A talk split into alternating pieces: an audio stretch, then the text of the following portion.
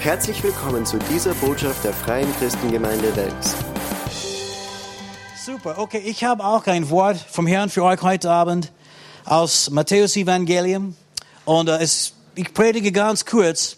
Und ich glaube, es wird eine Hilfe für allen. Für einige wird es ein, ein Trost sein. Es wird ein, vielleicht eine neue Wahrheit, die du noch nicht erlebt hast. Für anderen wird es eine alte Wahrheit, die ihr kennt, die aber auch ein Segen sein wird, nochmals zu hören. In Matthäus Kapitel 19, ab Vers 16, da steht, und siehe, äh, eine trat herbei und sprach zu ihm, sprach zu Jesus, Lehrer, was soll ich Gutes tun, damit ich ewiges Leben habe? Das ist eine gute Frage, oder? Was muss ich Gutes tun, damit ich ewiges Leben habe? Er aber sprach zu ihm, was fragst du mich über das Gute? Eine ist der Gute. Wenn du aber ins Leben hineinkommen willst, so halte die Gebote. Und er spricht zu ihm, der junge Mann spricht zu ihm, welche? Jesus aber sprach, diese. Du sollst nicht töten, du sollst nicht Ehe brechen, du sollst nicht stehlen, sollst nicht falsches Zeugnis geben, ehre den Vater und die Mutter und du sollst deinen Nächsten lieben wie dich selbst. Der junge Mann spricht zu ihm und jetzt passt gut auf, was er sagt. Der junge Mann spricht zu ihm und sagt, alles dies habe ich befolgt. Was fehlt mir noch? Jesus sprach zu ihm, wenn du vollkommen sein willst, so geh hin, verkaufe deine Habe und gib den Erlös den Armen, und du wirst einen Schatz im Himmel haben. Und komm, folge mir nach. Als aber der junge Mann das Wort, das Wort hörte, ging er betrübt weg, denn er hatte viele Güter. Ich sage manchmal, dass er hat nicht nur viele Güter gehabt, aber seine viele Güter hat ihn gehabt. Die waren für ihn zu wichtig. Er hat es nicht loslassen können. Aber er ist zu Jesus gekommen und er wollte wissen, wie kann ich errettet werden? Wie kann ich in den Himmel kommen? Wie kann ich ewiges Leben haben? Und das ist eine gute Frage. Jesus sagte, du sollst einfach die Gebote halten.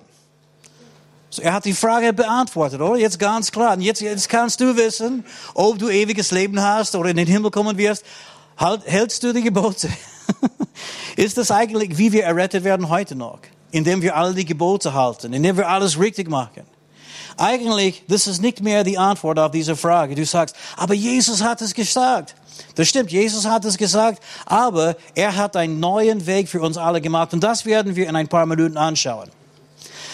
Aber es gibt zuerst ein paar Punkte, die wir herausholen können. Zuerst, wir wissen, dieser junge Mensch, dieser reiche Kerl, er wusste, dass es ein ewiges Leben gibt.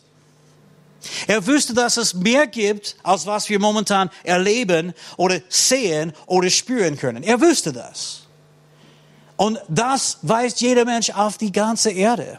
In alle Länder, alle Nationen und alle Kulturen, durch die ganze Jahrhunderte haben Menschen immer diese Fragen gestellt. Was gibt es nach dem Tod? Warum bin ich überhaupt da? Diese Fragen haben Menschen, äh, haben Menschen beschäftigt die ganze Jahrhunderte. Und es ist so, dass Gott hat die Ewigkeit sogar an das Herz von jeder Mensch gelegt. Jeder Mensch auf Erden. Es könnte sein, dass sie lehnen das jetzt ab. Es könnte sein, dass sie das jetzt verleugnen. Aber tief in ihrem Herzen weiß jeder Mensch auf der Erde, dass es ein ewiges Leben gibt, ein Leben nach dem Tod. Instinktiv wissen wir das.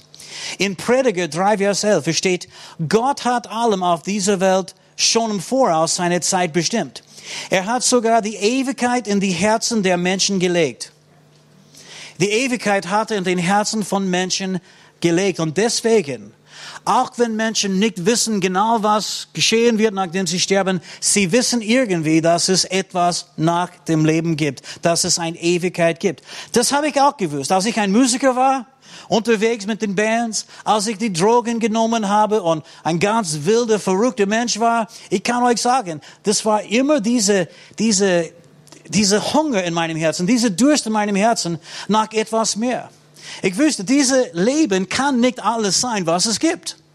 Instinktiv habe ich das gewusst. Und eigentlich für mich die Drogen war einfach ein Versuch, das irgendwie zu erleben. Es ist lustig, ich war manchmal in verschiedene Partys mit verschiedenen Leuten und wir haben Drogen genommen und LSD genommen und, und Joints geraucht und Kokain und alle verschiedene Sachen. Und dann ich saß in der Ecke, weißt du, alle anderen haben gelacht und sie haben, weißt du, nur, sie waren eigentlich ja voller Freude und haben gelacht und so weiter. Ich aber, ich saß in der Ecke irgendwo und ich dachte, was ist der Sinn des Lebens? Auch die Drogen, weißt du, haben diese, diese Sehnsucht diese Suche nach Ewigkeit oder Realität nicht erfüllen können. Aber jeder Mann, jeder Mensch weiß, es gibt ein ewiges Leben. Und dieser reiche, junge Mensch hat es auch gewusst. Und er dachte, das ist das Zweite, er dachte, selbstverständlich muss ich etwas tun, um das zu verdienen.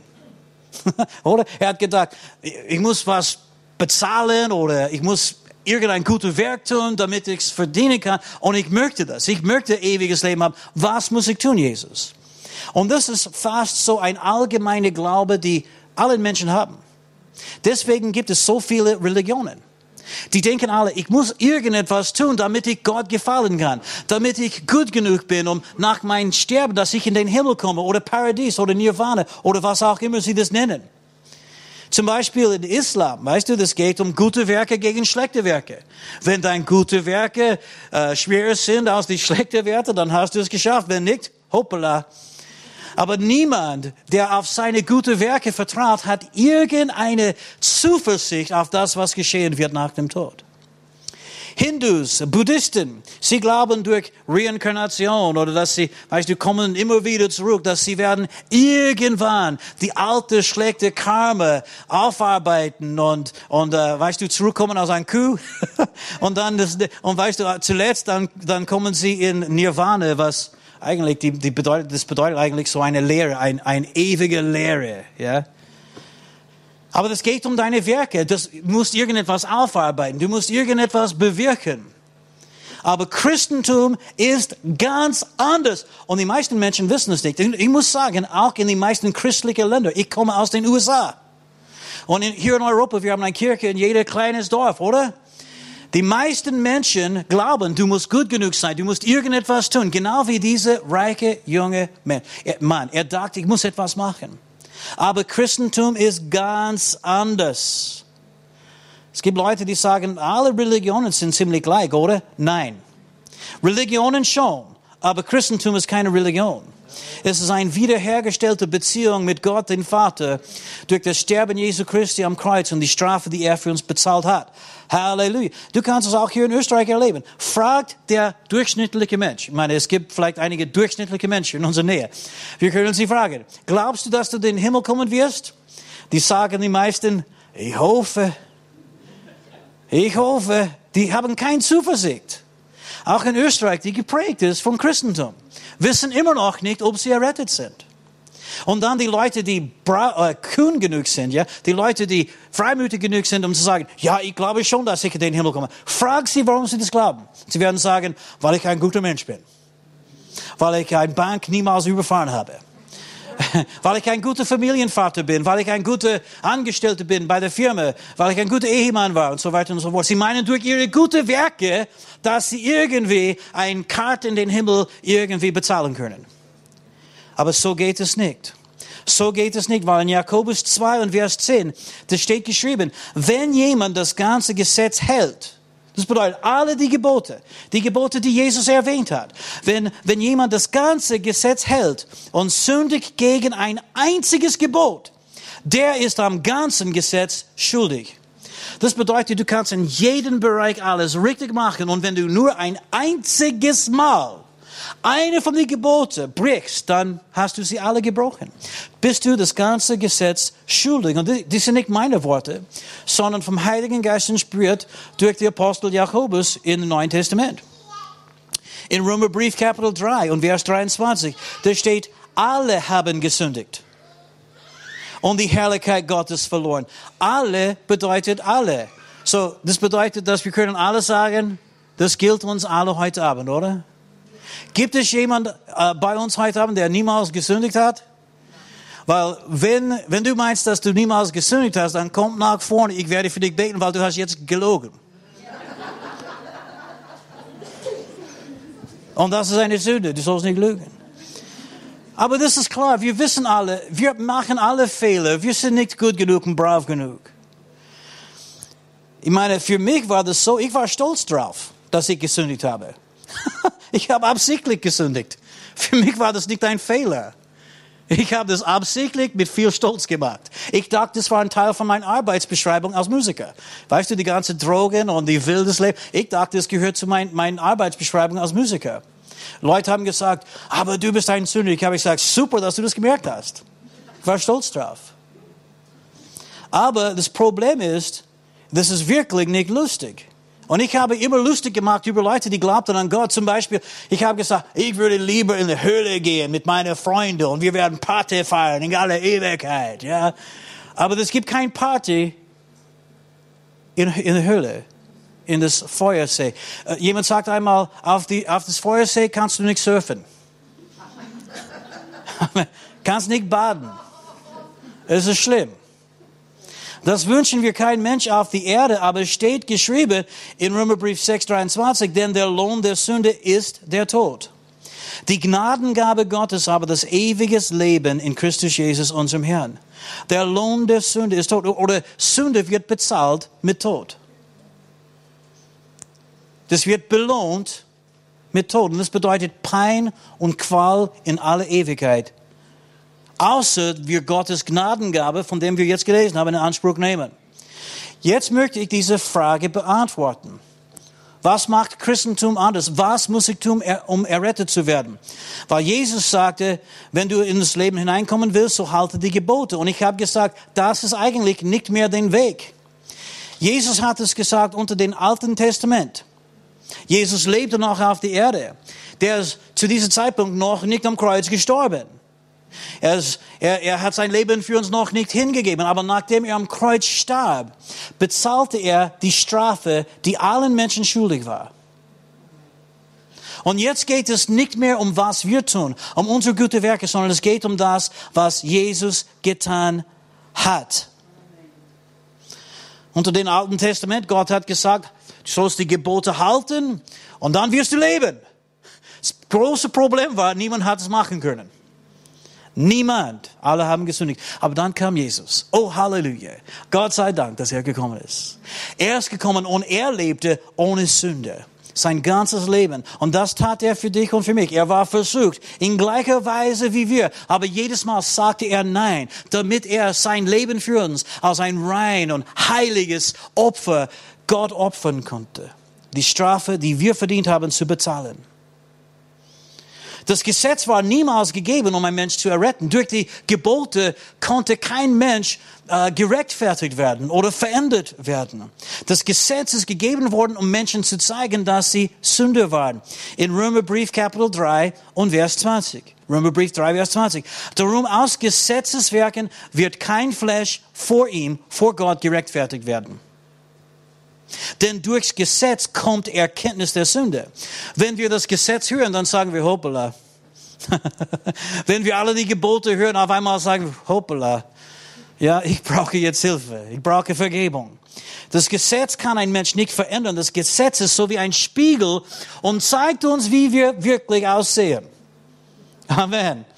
Getrennt von Gott, dann wir schauen in Gottes Gesetz und dieses Spiegel und wir sehen genau, wie wir aussehen. Und es ist kein gutes Bild, Leute.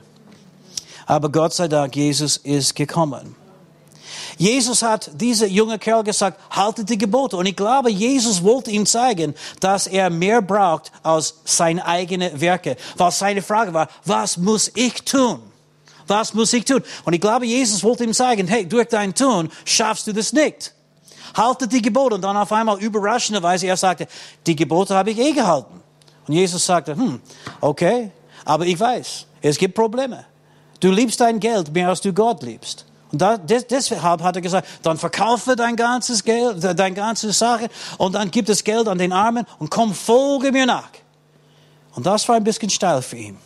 Auf einmal war er nicht in der Lage, das zu machen, weil er liebte sein Besitz und sein Eigentum mehr, als er Gott liebte. Ich glaube, Jesus wollte ihm zeigen, es geht nicht um was du tun kannst. Wenn du möchtest reden, um was du tun kannst, es wird immer etwas geben, die du nicht getan hast. Irgendetwas mehr wird verlangt. Bitte merke, dieser Kerl sagte, ich habe alle diese Gebote gehalten. Das hat er gesagt, oder? Und er sagt, was fehlt mir noch? Er, er hat ein gutes Leben gelebt. Wir können sagen, er war wirklich brav, ein guter Kerl. Und er wusste selber irgendwie, das genügt nicht. Was fehlt mir noch? Und Jesus wollte ihm sagen, es geht nicht um alles, was du tust. Okay, verkaufe alles, komm, folge mir nach. Und das war ihm zu steil. Und dann auf einmal merkte er, er braucht mehr als sein eigenes Tun, um errettet zu werden. Aber was Jesus meinte, ist nicht, wenn du dein Geld, wenn du, wenn du alles verkaufst und das Geld an den Armen gibst, wirst du errettet. Das ist nicht, was Jesus gemeint hat. Weil bitte merke, er hat nicht nur gesagt, gib es den Armen, sondern er sagte, folge mir nach. Wie wird ein Mensch errettet werden? Indem sie Jesus folgen. Wenn dieser junge Kerl Jesus wirklich gefolgt hätte, dann hätte er Jesus zum Kreuz gefolgt. Und er hat dann sehen können, wie Jesus sein Leben stellvertretend für ihn und für alle Menschen gegeben hat am Kreuz. Er hätte es dann sehen können, wie Jesus als Lamm Gottes stellvertretend für uns gestorben ist. Wir wissen nicht, ob er später vielleicht Buße getan hat und sagt, weißt du, ich werde doch Jesus folgen. Wir wissen es nicht. Ich hoffe, dass er das gemacht hat. Aber wir wissen es nicht. Wie kann ein Mensch errettet werden? Folge mir nach. Das bedeutet Glaube an Jesus. Wir haben schon Römer 3, Vers 23 gelesen und viele Menschen kennen das, können es zitieren, aber die wissen nicht, was in dem nächsten Vers steht. In Römer 3, 23, denn alle haben gesündigt und erlangen nicht die Herrlichkeit Gottes. Das, das wissen die meisten. Aber dieser Satz beendet nicht mit einem Punkt. Es geht weiter. Nächster Vers 24 beginnt mit ein Und. Wenn du ein Und findest in der Bibel, hör nicht auf zu lesen. Gott ist noch nicht fertig mit dieser Gedanke. Seid ihr immer noch dabei? Okay, alles klar, ich wollte nur sicher stellen. Denn alle haben gesündigt und erlangen nicht die Herrlichkeit Gottes und. Sag's mal und. Und werden umsonst gerechtfertigt durch seine Gnade, durch die Erlösung, die in Christus Jesus ist. Wie werden, wie werden wir Menschen, die gesündigt haben, wie werden wir gerechtfertigt? Durch seine Gnade, durch die Erlösung, die in Christus Jesus ist. Und bitte merke, wie viel es uns kostet. Es ist umsonst. Wir müssen nichts zahlen. Halleluja. Es ist ein Geschenk. Es ist kostenlos. Gott sei Dank. Jesus hat alles bezahlt. Wir müssen nichts zahlen. Amen. Nachdem Jesus gestorben und auferstanden ist, hat niemand mehr je gesagt, wenn du errettet werden musst, halte die Gebote. Gebote. Niemand hat es gesagt. Die haben schon, Menschen haben schon gefragt, wie kann ich errettet werden? Und die Antwort war ganz anders. Zum Beispiel in Apostelgeschichte 6, Vers 30. Ein Kerkermeister. Es steht, er führte sie heraus, Paulus und Silas, er führte sie heraus und sprach, ihr Herren, was muss ich tun, dass ich errettet werde? Sie aber sprachen, glaube an den Herrn Jesus Christus so wirst du errettet werden und dein Haus. Was ist die Antwort auf diese Frage heute? Wie kann ich ewiges Leben erben? Wie kann ich errettet werden? Glaube an den Herrn Jesus. Glaube an Jesus, der alles für uns bezahlt hat. Amen. Halleluja. Und dann in Johannes 1, Vers 11 und 12. Ich liebe das Wort Gottes. Das Wort Gottes, wenn wir das kennen, macht uns frei.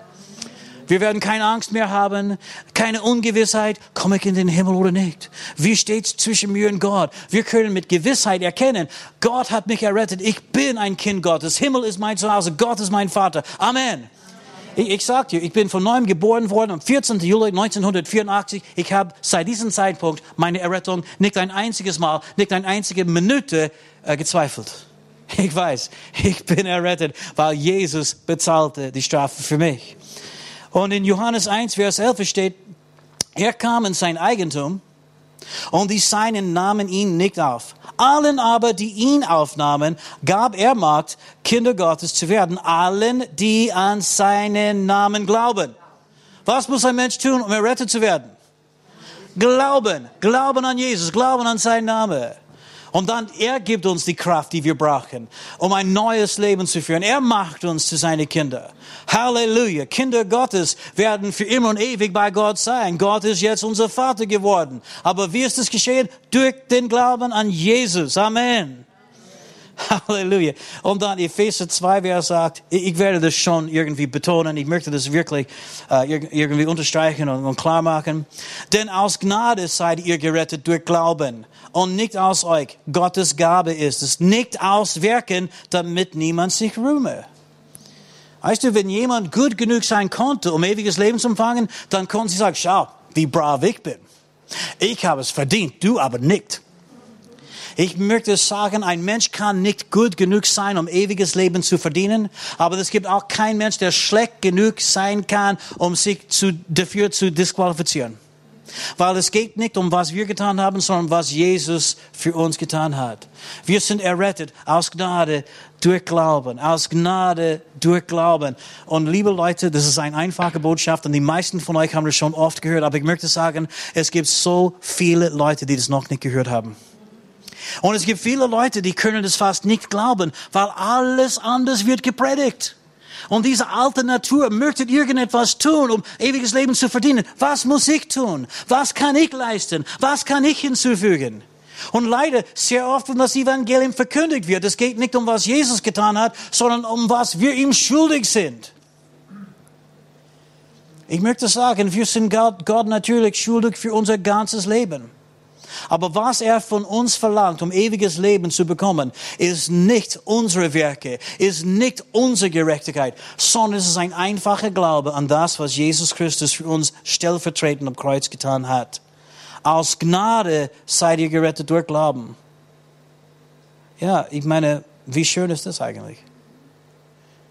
Halleluja, in aller Ewigkeit können wir bei den Vater sein. Und wir können jetzt diese Gewissheit haben. Wie schön ist das eigentlich?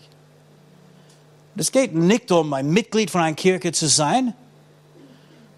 Was muss ich tun, errettet zu sein? Du musst ein Mitglied von unserer Kirche. Das haben sie nie gesagt.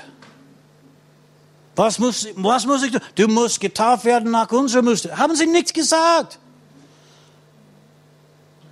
Glaube an den Herrn Jesus. So wirst du gerettet. Du und dein Haus. Ich habe das äh, zu einem Ehepaar erklärt äh, bei einer Hochzeit letzten Sommer. Julie und ich, wir waren schon bei einigen Hochzeiten und und äh, die wussten, dass ich Pastor bin, weil ich habe die Hochzeit geführt, ja. Und äh, und äh, wir haben miteinander gesprochen und auf einmal, weil, weil er wollte, ja, weil die müssen jetzt brav sein, weil sie sitzen zum Tisch mit der Pastor, ja. Und jetzt müssen wir, weißt du, brav sein. So, aber er hat gesagt, ja, weißt du, äh, wir sind nicht so religiös. Meine Frau, sie ist aber Hindu. Und äh, sie ist aus Indien gekommen. Sie lebte eine Zeit in äh, London. Ganz liebe Frau. Und dann, äh, er, er ist aus Österreich gekommen, sogar in die Nähe von Braunau oder in die Nähe von Scherding.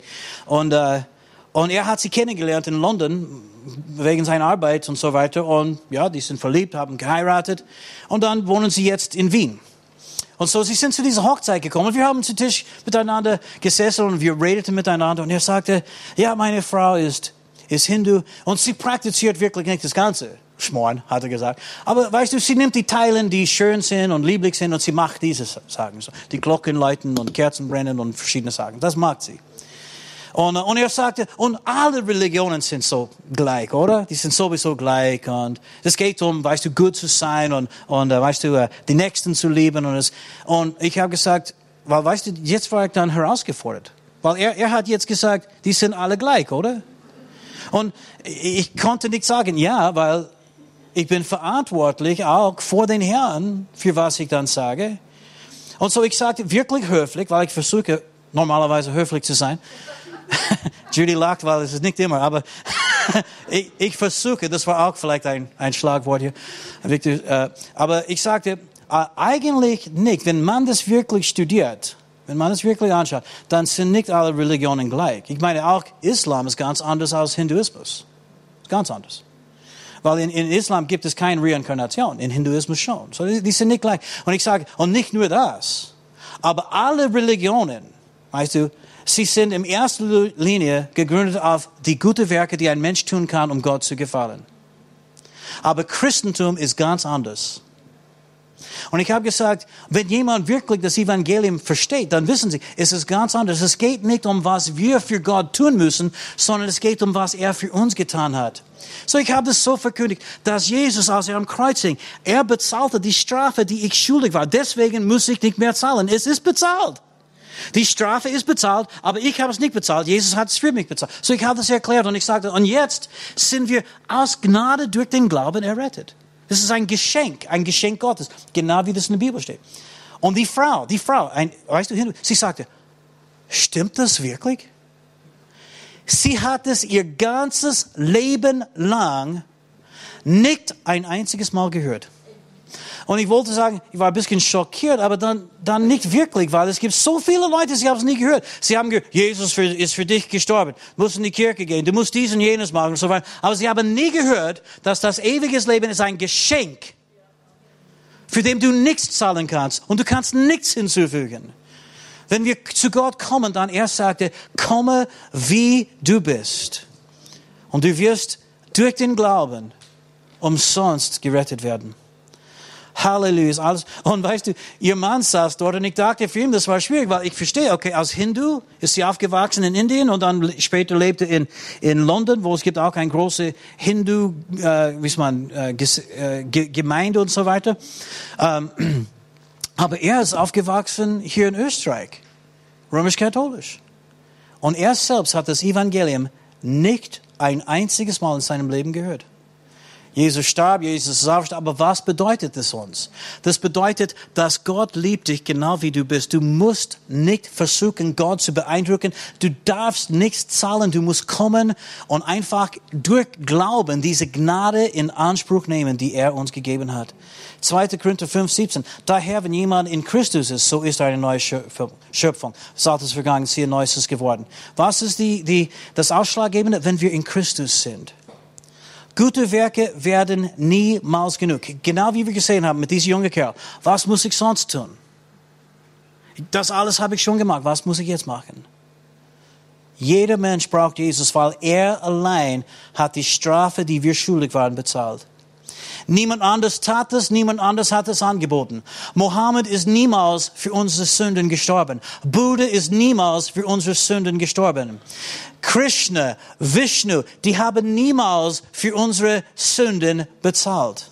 Aber Jesus hat sein Blut für uns vergossen und er hat uns erlöst aus Gnade durch den Glauben. Wie wir gelesen haben, der Lohn der Sünde ist Tod, die Gnadengabe Gottes, aber ewiges Leben in Christus Jesus. Es ist ein Geschenk, ein Gnadengabe. Es kostet uns nichts. Es hat aber Jesus alles gekostet. Und er hat es gerne für dich und für mich bezahlt. Halleluja. Christentum ist nicht in erster Linie, oder es geht nicht um, was wir für den Herrn tun müssen, sondern um, was er für uns tat. Ein paar letzten Schriftstellen. Johannes 3, 16, denn Gott hat die Welt geliebt. So sehr hat die Welt geliebt, ja. Äh, so sehr hat Gott die Welt geliebt, dass er seinen eingeborenen Sohn gab, damit jeder, der an ihn glaubt, nicht verloren geht, sondern ewiges Leben hat. Deswegen hat Gott Jesus gesandt. Er hat, Jesus nicht in diese Welt gesandt, um uns zu äh, verdammen, sondern um uns zu erlösen. Es geht um die Glaube. Johannes 20, Vers 30. 31. Diese aber sind aufgeschrieben, damit ihr glaubt, dass Jesus der Messias ist, der Sohn Gottes, und damit ihr auch durch den Glauben das Leben habt in seinem Namen. Letzte Schriftstelle, und dann hören wir auf. 1. Johannes 5, 12. Wer den Sohn hat, hat das Leben. Wer den Sohn Gottes nicht hat, der hat das Leben nicht. So ist es ziemlich einfach, oder? Ziemlich klar, eine klare Botschaft. Jesus selber sagt, ich bin der Weg, die Wahrheit und das Leben. Und Menschen denken, ja, Christen, die Christen sind so eng. Sie meinen, sie sind die Einzigen. Ich möchte nur sagen, es geht nicht um eine Religion, der eng ist, sondern es gibt einen Weg, der Jesus Christus gemacht hat. Durch sein Sterben am Kreuz. Halleluja, preis dem Herrn. Er hat uns so sehr geliebt, dass er sein Leben für uns gegeben hat. Wie können wir das praktisch machen? Ganz einfach. Paulus schrieb, wenn wir mit unserem Mund bekennen, dass Jesus Christus der Herr ist und in unserem Herzen glauben, dass Gott ihn von den Toten auferweckt hat, werden wir errettet. Ganz einfach. Glaubst du an Jesus? Ich werde nicht vergessen, einmal ich, ich habe mit einem äh, Paar gesprochen, sie wollten heiraten.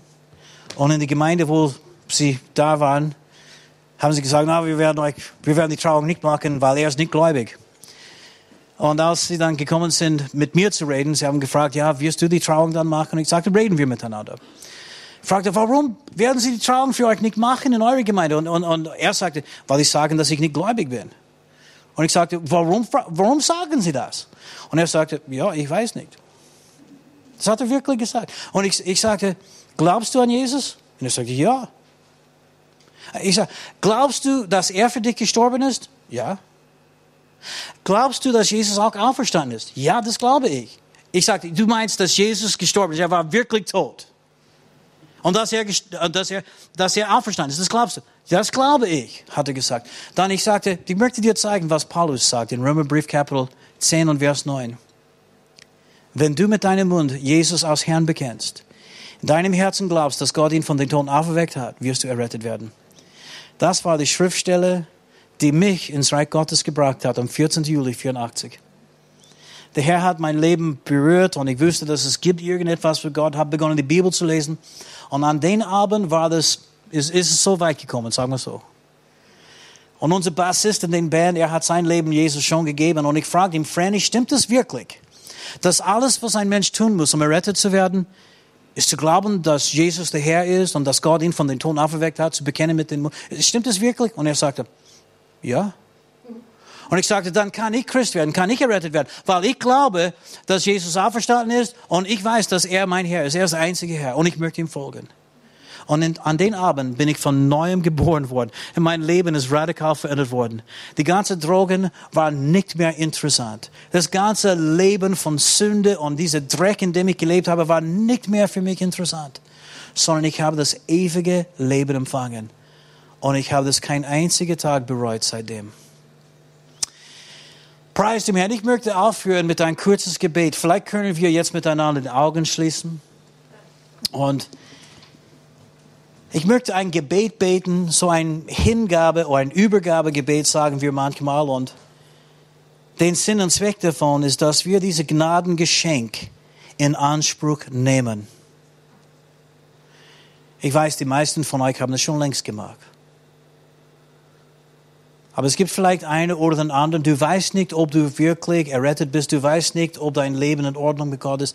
Ich möchte euch sagen, es geht nicht um alles, was du getan hast, sondern es geht um, was er für dich getan hat.